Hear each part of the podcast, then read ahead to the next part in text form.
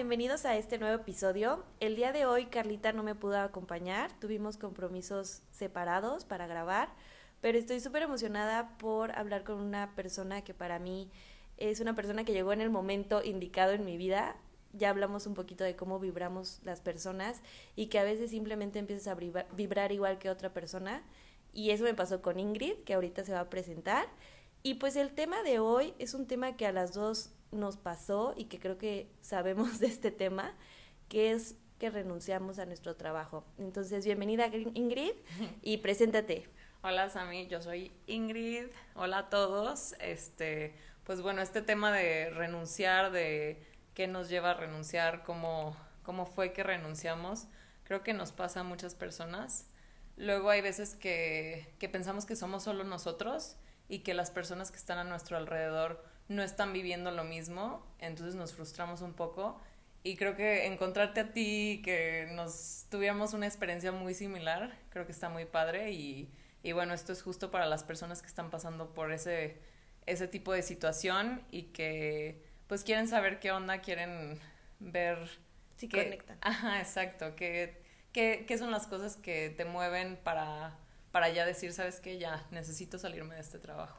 Claro, y pues recordemos que este podcast somos, como a mí me gusta decirlo, somos mortales hablando de cosas que pasan, pero que no mucha gente las quiere hablar. Entonces creo que renunciar para mí igual fue un tema que no quería comentarlo casi a nadie y que ahora me siento sumamente libre de decirlo en voz alta y se lo cuento a todas las personas a mi alrededor, porque yo sé que tal vez afuera, como dijo Ingrid, hay gente que le está pasando lo mismo y tiene miedo a decirlo o, o no se siente cómodo hablando del tema. Entonces, pues vamos a hablar básicamente de tres puntos muy importantes en el que nos dimos cuenta que no queríamos seguir más en nuestros trabajos. Y el primero que más nos hizo ruido a las dos fue que siempre nos dijeron qué teníamos que hacer. Y les comento súper rápido de mi experiencia. Yo viví en una familia en que, gracias a Dios, he tenido la oportunidad de, de que siempre me ofrecieron su apoyo. Sin embargo, inconscientemente creo que nunca me preguntaron qué era lo que yo quería y yo por el miedo de tal vez no levantar la mano o de que mis papás siempre fueron mi ejemplo a seguir y no decepcionarlos, también nunca me lo pregunté. Y seamos sinceras, a la edad de 15, 16, 17, hasta los 19 años que te toca elegir una carrera, pues no te lo preguntas.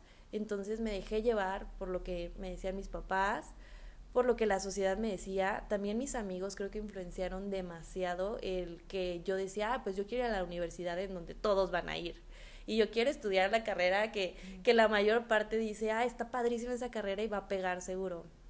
Entonces también creo que no contaba nada con la madurez necesaria a los 19 años para poder decir, sí quiero esto, no quiero esto. Entonces sé que es muy fuerte y tal vez suena muy fuerte decir, siempre nos dijeron qué teníamos que hacer.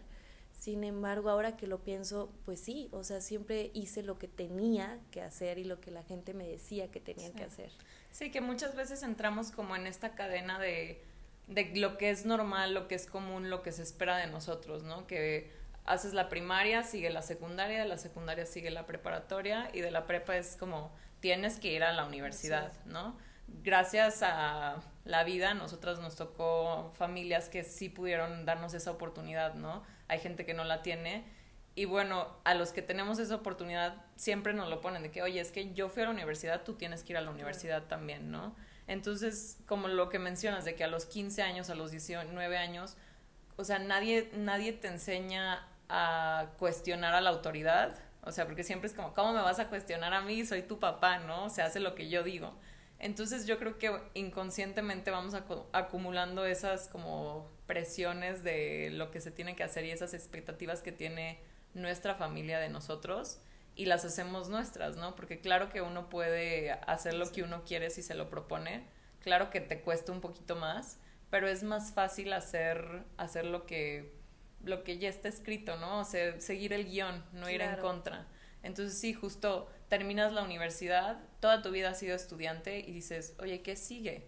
Entonces a mí me pasó que, que pues estaba haciendo prácticas en una empresa me gradué y me dijeron, oye, pues jálate con nosotros, vente a chamear con nosotros, este, y fue así como, pues no sé si es lo que quiero, pero ya me dieron la oportunidad, pues venga, la agarro, ¿no? Claro, y, y bueno, les vamos a dar un poquito de contexto. Ingrid y yo estudiamos en la misma universidad, estudiamos la misma carrera. Creo que no nos llevábamos tanto en la carrera y cosas de la vida que ahora nos llegábamos muy bien. Y creo que la carrera tampoco nunca nos cuestionamos, ni tú y yo, así de, oye, si te gusta, si te late, porque creo que tampoco eran como esas conversaciones que teníamos a menudo. Tuvimos que, eh, bueno, yo consideré mi, mi universidad como una parte algo estresante. Yo siempre lo he dicho, mi universidad me llevó al límite y me llevó a conocerme hasta donde sí podía y me encantó, es algo que siempre digo con mucho orgullo pero también estaba tan estresada por pasar las materias, por entregar los proyectos, por sacar el buen promedio, por no perder la beca, que nunca me detuve y dije, wow, Samantha, a ver si te está gustando la materia, no te está gustando, o sea, te late, no te late. Era tanta la presión económica, número uno. Este, la presión de mis papás que pues que decían es que estás en la mejor universidad de México, tienes que aprobar las materias, no puedes reprobarlas y tal vez las amigas o los amigos que teníamos en ese momento, tal vez tenían la misma frustración que nosotros y nunca nos escuchamos a nosotros. Digo, nunca me, me tocó escucharte a ti.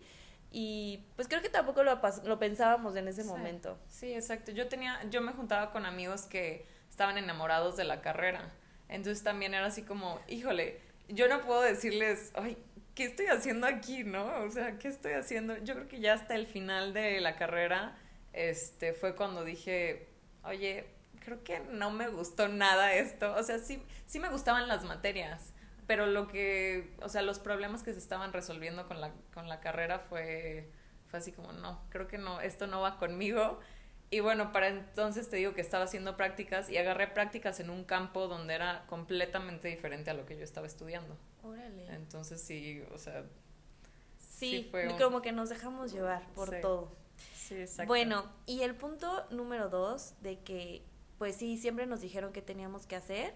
Ay, creo que muy importante cuando nos graduamos las dos, entendimos que con lo que estudiamos, o bueno, yo creo, no sé si me dices ahorita Ingrid, que no había mucho trabajo en lo que habíamos estudiado.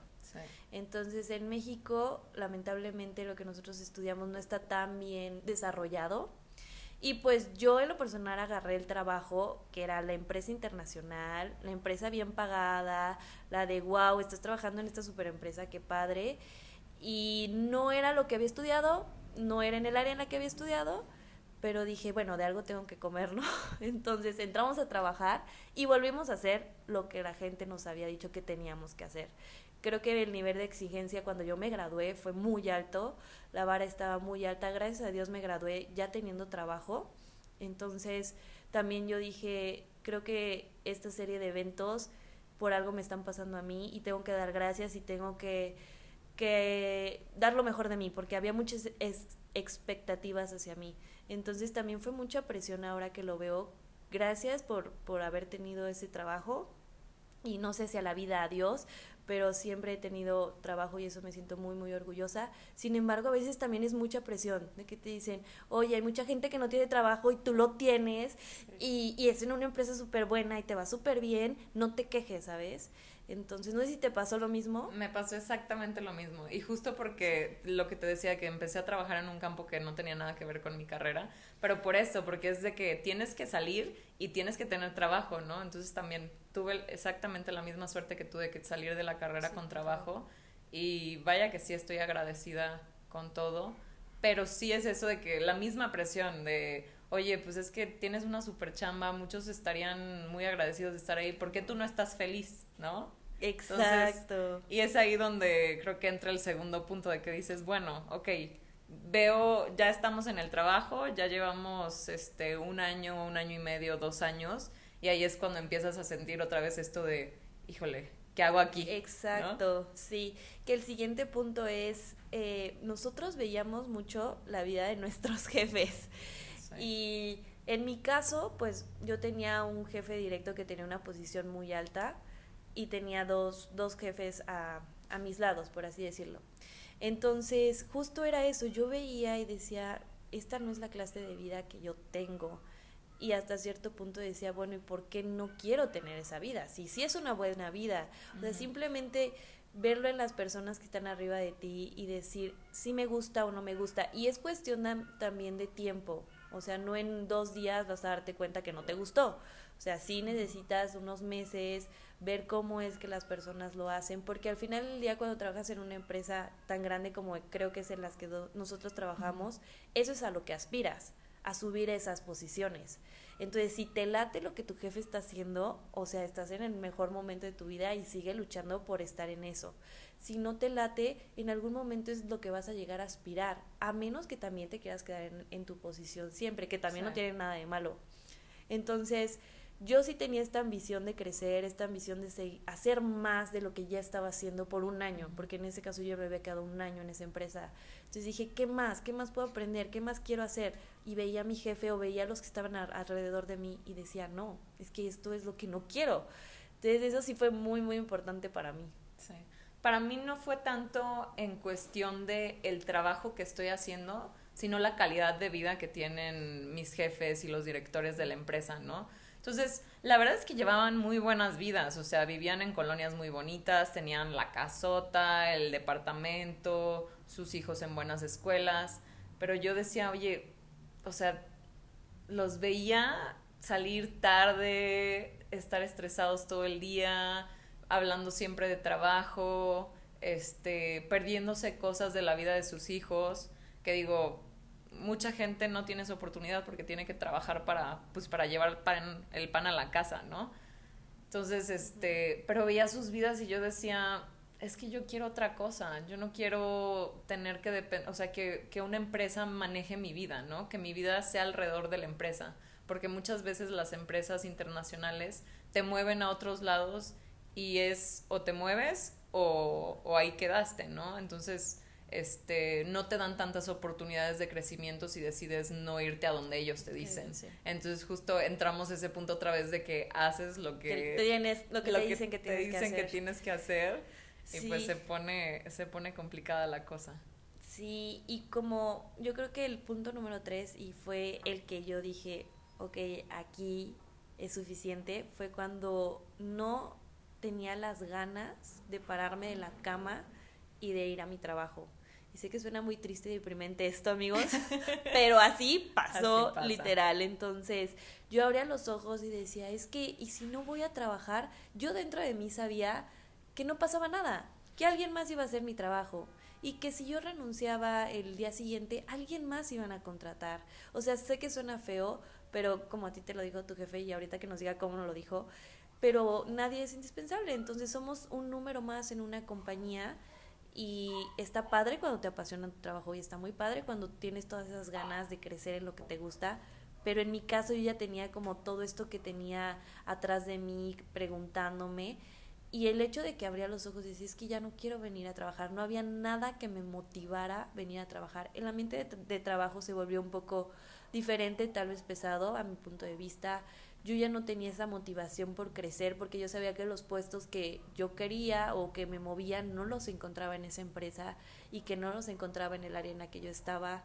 Entonces, justo eso, o sea, levantarte y decir, bueno, de todas maneras tengo que ir a trabajar, creo que también es un privilegio muy grande que tenemos las dos y que ahorita no estamos en la posición de, de decir hay personas que dependen de mí entonces yo sabía que podía renunciar y poder volver a empezar de nuevo. Sí, sí, exacto. Sí, eso, eso que dices de, o sea, despertarte en la mañana y decir, no, no quiero, no, ¿qué estoy haciendo? ¿No? Que te levantas y dices, no, ¿y para qué? ¿No? O sea, igual como dices, gracias a la vida no teníamos esa necesidad de, de que alguien dependa de nosotros. Y es así como, ¿por qué estoy haciendo esto? ¿Por qué estoy aquí? Y justo yo creo que es donde entra la pregunta de, oye, lo que estoy haciendo me va a llevar a donde quiero llegar en mi vida.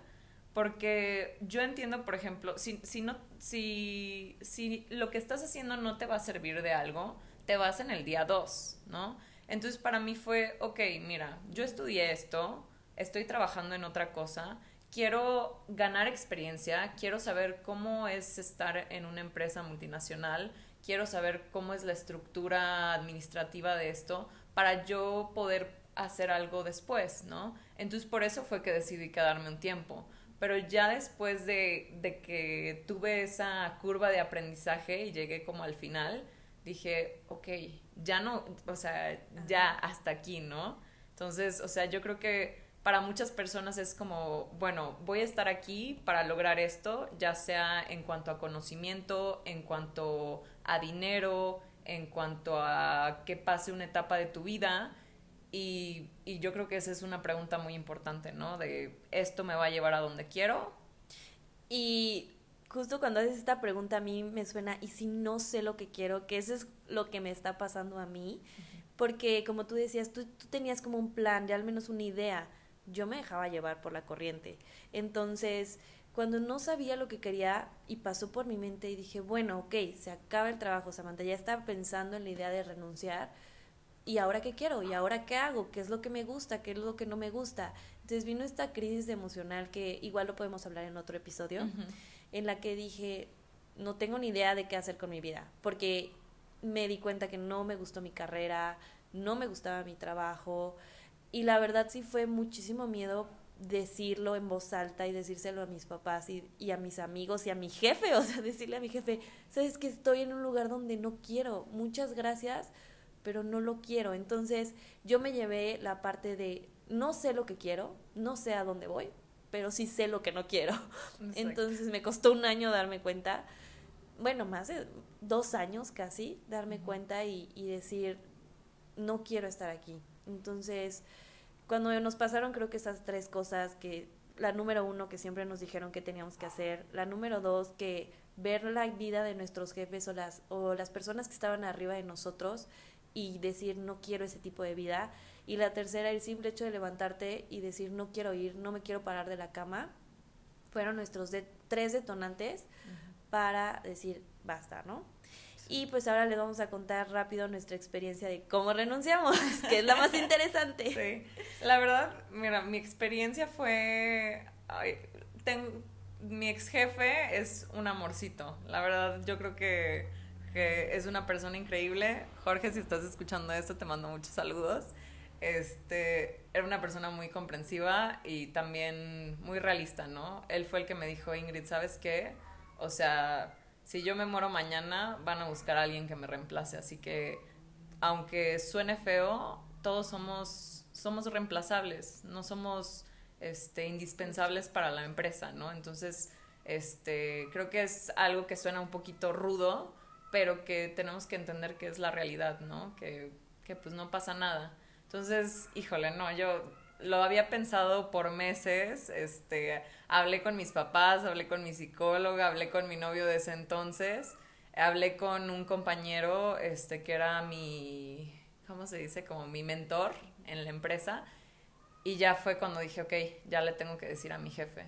Entonces, me solté a llorar porque de verdad que me sentía muy agradecida y muy bendecida con, con, el trabajo que tenía y con las personas con las que trabajaba, ¿no? Entonces, este, me solté a llorar y le dije, y, y pues es eso, el como por fin tomar el valor de, de, querer hacer lo que tú quieres y ya ir en contra de la corriente, aunque todo esté fluyendo perfectamente, decir, ¿sabes qué? No quiero esto, híjole, tengo que dejar este río precioso, pero no es a donde quiero ir, entonces vamos contra corriente y lo hacemos. Entonces, mi, mi jefe me dijo, Ingrid, yo solo quiero que seas feliz.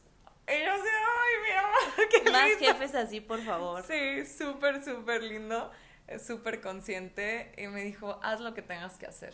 O sea, y ya, o sea, yo llorando y le decía, gracias, gracias, lo abracé. Ella me dice, ¿estás 100% segura? Me hizo las preguntas que te tienen que hacer para para que estén, o sea, hay algo que podamos hacer, eh, quieres alguna otra posición, estás 100% segura de esto. Sí, estoy 100% segura. Bueno, pues tengo que, tengo que reportarlo, ¿no? Y ya, ahí, ahí empezó toda esta travesía de, de la renuncia. ¿Y la tuya cómo fue, Sam? Ay, pues yo les cuento rápido, mi yo he renunciado dos veces en mi vida. Entonces, no es la primera. Y yo le perdí el miedo a renunciar en esta vida. Eh, la primera fue por cuestiones de que la posición era en Estados Unidos y en ese momento creo que no fue tanto de, de mi experiencia y de mi aprendizaje, sino fue miedo. Al final del día yo dije, no me quiero ir de México, me encanta México y renuncié a, a mi primera empresa y creo que todavía no estaba como muy consciente de lo que quería ni todo este aprendizaje que me llevé a lo largo de un año. Entonces yo digo que fue una renuncia de chocolate. mm, fue una renuncia un poco tal vez más de que quería estar en México y no me quería ir a Estados Unidos a vivir. Y la segunda que sí fue más consciente, yo sabía ya lo que estaba haciendo y ya, ya tenía esa experiencia o ese, esa falta de miedo a renunciar que yo dije, pues al final del día no pasó nada. En mi primera empresa me dijeron gracias, este, estamos de acuerdo y al día siguiente no había pasado nada, no se había acabado el mundo. Mis papás me dijeron, adelante hija, busca otra oportunidad. Y ahora que la busqué y esta fue un poco más consciente, me pasó igual que tú. Sin embargo, creo que no compartimos el punto que mi jefe en este caso no era, no teníamos la mejor relación. Entonces, pues me hubiera gustado más haberla vivido tu experiencia, pero no fue tan así.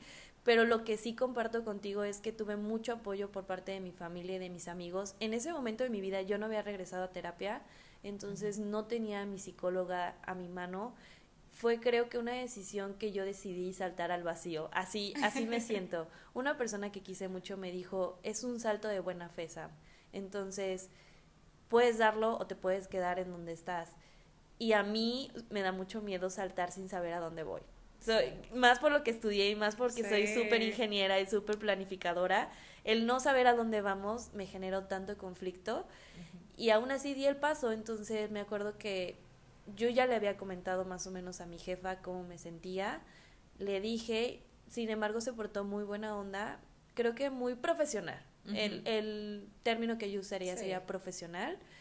Me dio las gracias, nunca quedé mal con la empresa, de hecho tuve muy buenos comentarios de su parte.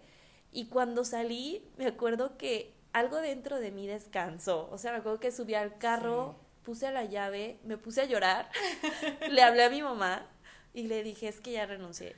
Y me acuerdo que me dijo, no pasa nada, estamos aquí. Ay, ya me dio ganas de llorar. me dio ganas de llorar porque me acordé de lo que me dijo mi mamá. Me dijo, es que no pasa nada, estamos aquí para lo que necesites. Y ya vas tú, habla tú porque voy a llorar.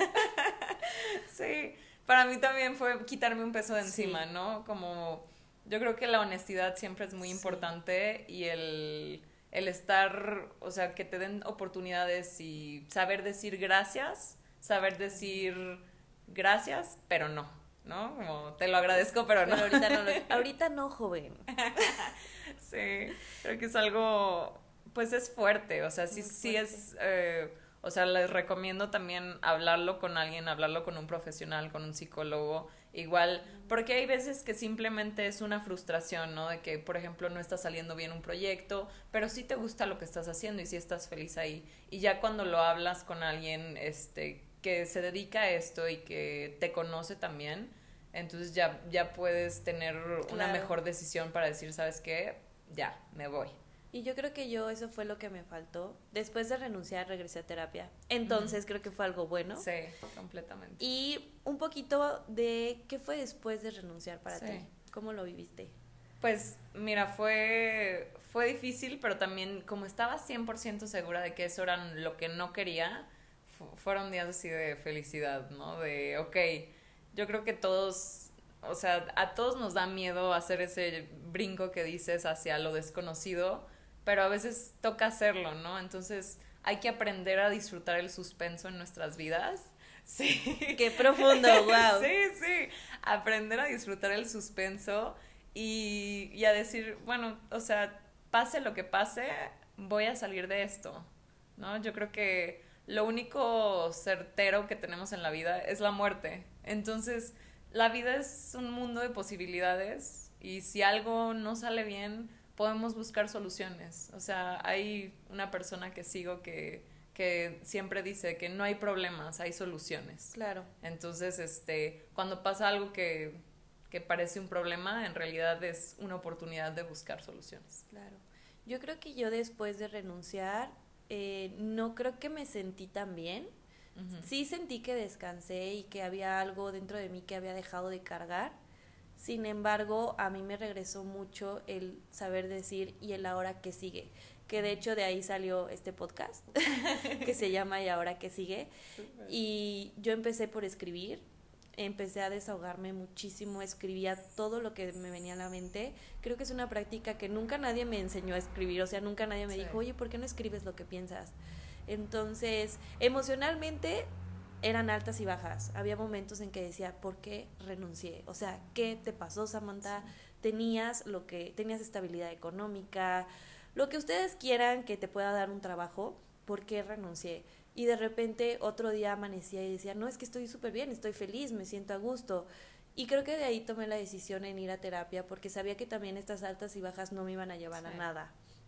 Entonces no me gustaría pues decirles que todo fue bonito. Qué bueno que a ti Ingrid te funcionó y que para ti descansó tu alma, pero también tengan en cuenta que hay personas tal vez como yo que yo tenía la, la, frustración, el haber dicho tomé una decisión correcta o no la tomé. Hablaba mucho con la gente, con mi familia y con mis amigos.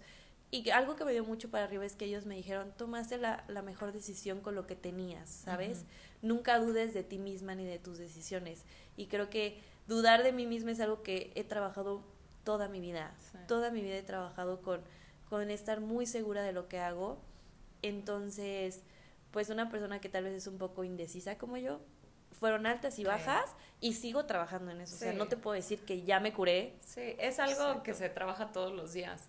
Y mira, lo que dices justo es eso, de que a mí, para mí, por ejemplo, fue, sí fue muy difícil, pero yo lo sufrí en vida, ¿sabes? O sea, lo sufrí mientras estaba dentro del trabajo. Mis últimos meses eran donde yo hablaba con mi psicóloga y lloraba y lloraba y le decía, es que, ¿y qué tal si, si me, me sale todo mal? ¿Y, ¿Y por qué estoy haciendo esto? ¿Y qué tal si estoy tomando la decisión equivocada? Entonces sí, claro que se vale y claro que, que te da para abajo muchas veces. Y para mí fue, porque yo estaba en la Ciudad de México, me regresé a mi pueblo y era como, yo cuando tenía, cuando tenía 16 años, yo estaba desesperada por salirme de mi pueblo. Entonces cuando por fin salgo, me voy a la universidad, me voy hasta la Ciudad de México y decir, ¿sabes qué? De regreso para el pueblo, mucha gente puede decir, híjole, no, ya fracasaste, ¿no? Entonces es entender eso, que el éxito es diferente para, para todas las personas y que hay veces que simplemente necesitas una pausa en tu vida para o sea, de verdad sí, me siento muy afortunada de que mis papás siguen vivos, de que me apoyan y que puedes tomarte estas pausas de seis meses, de tres meses, del tiempo que a veces sea necesario, este, para decir, ok, ¿hacia dónde voy ahora? ¿no? Y para planificar y para actuar. No, y me pasó justo lo mismo. Creo que de verdad tenemos la misma historia. Tenemos la misma historia. Yo me acuerdo que siempre decía, es que yo regresar al pueblo, eh, bueno, les decimos pueblo porque pues no son pueblos, ¿verdad? es con cariño, es con cariño. Es mi pueblito y nunca hay que negar nuestras raíces. Exacto. Pero yo igual decía, es que no regresar al pueblo, eso es de fracasados, en mi Samantha de hace cuatro años, ¿no? Y ahora lo veo y me muerdo la lengua y digo, pues regresaste chiquita y y ahí regresé a casa de mis papás, le pedí trabajo a mi papá, trabajo en los negocios familiares ahorita, en lo que veo que hacer con mi vida. Y, y es bien padre, bueno, como aprendizaje, darte cuenta cómo también cambiamos demasiado, ¿no? O sea, hace cuatro años yo pensaba, sí, voy a ser gerente de operaciones en la empresa tal. Y de repente dije, wow, no quiero nada de esto. Y me regresé a vivir con mis papás y trabajo en mi pueblito y estoy tranquila. Entonces, creo que también los cambios fueron muy, muy importantes y darme cuenta como en, en, menos de cinco años, no, tres años, cambié demasiado. Bueno, y creo que con esto que les mencionamos podemos empezar a concluir el tema. No sé a ti qué te parece, Ingrid, pero a mí me gustaría que ustedes que nos están escuchando se lleven una reflexión de estos tres puntos que ya mencionamos. El primer punto sería, siempre nos han dicho qué hacer. Entonces, ¿lo estoy haciendo por mí o lo estoy haciendo por alguien más. Así que cuestionense eso, cuestionen si lo están haciendo nada más por seguir la corriente o si es porque ustedes en verdad lo quieren. El segundo punto sería ver a sus jefes, checar si las personas que están arriba de ustedes tienen la vida que ustedes quieren, porque eso es a lo que están aspirando. Sí, totalmente de acuerdo. Y yo creo que el último punto y el más importante, el hecho en que nosotras ya no nos sentíamos con ganas de levantarnos de la cama e ir a trabajar, puede a la larga llevar a un cuadro de, de depresión. Entonces, cuestionense si esto los está llevando a un estado de ansiedad o de tristeza que tal vez a la larga puede ser una depresión. Y pues nada, con esto te quiero dar muchas gracias Ingrid por acompañarnos el día de hoy. Me encanta hablar contigo y gracias por compartirnos tu experiencia. Ay, muchas gracias a ti Sammy, me encanta estar aquí, me siento muy honrada y bueno chicos, esto que les estamos diciendo no es un consejo profesional, es algo que nosotras vivimos, es nuestra experiencia. Estaría muy padre que ustedes nos cuenten también su experiencia, si han vivido algo similar, si lo están viviendo, si ya pasaron por una racha así. Y bueno, nosotras encantadas de leer sus comentarios. Muchísimas gracias. Ingrid, por favor, déjanos tus redes sociales, cómo te podemos encontrar en Instagram, Facebook, lo que sea que tengas. Estoy como arroba ing.bienestar. Ese es mi usuario en Instagram y en Facebook. Perfecto. Yo les repito las redes sociales del podcast oficial. Es y ahora guion bajo, y ahora que guion bajo sigue, perdón, en Facebook como y ahora que sigue y en Twitter igual y ahora que guion bajo sigue. Muchísimas gracias por quedarse al final y pues este es otro episodio más de y ahora que sigue. Muchas, muchas gracias. Que tengan excelente día. Hasta luego. Bye.